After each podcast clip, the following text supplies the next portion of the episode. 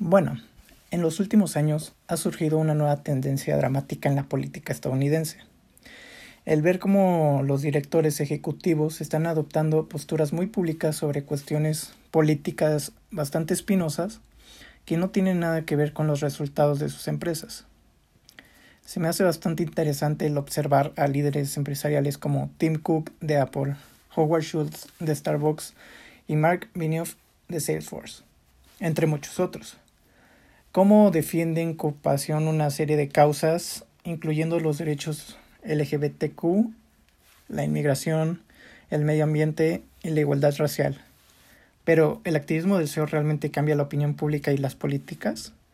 ¿Cuáles son sus riesgos y recompensas? ¿Y cuál es el libro de jugadas para los líderes considerando hablar?